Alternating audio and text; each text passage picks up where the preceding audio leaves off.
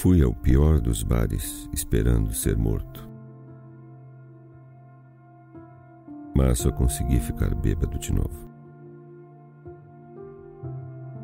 Pior, os donos do bar acabaram foi gostando de mim.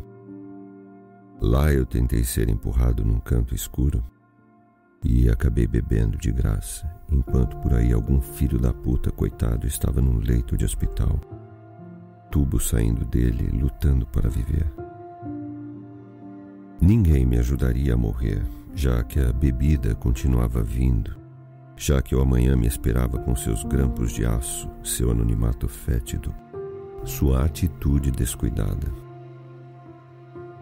A morte nem sempre vem correndo quando você a chama nem mesmo se você o faz de um castelo iluminado, ou de um transatlântico, ou do melhor bar do mundo, ou pior.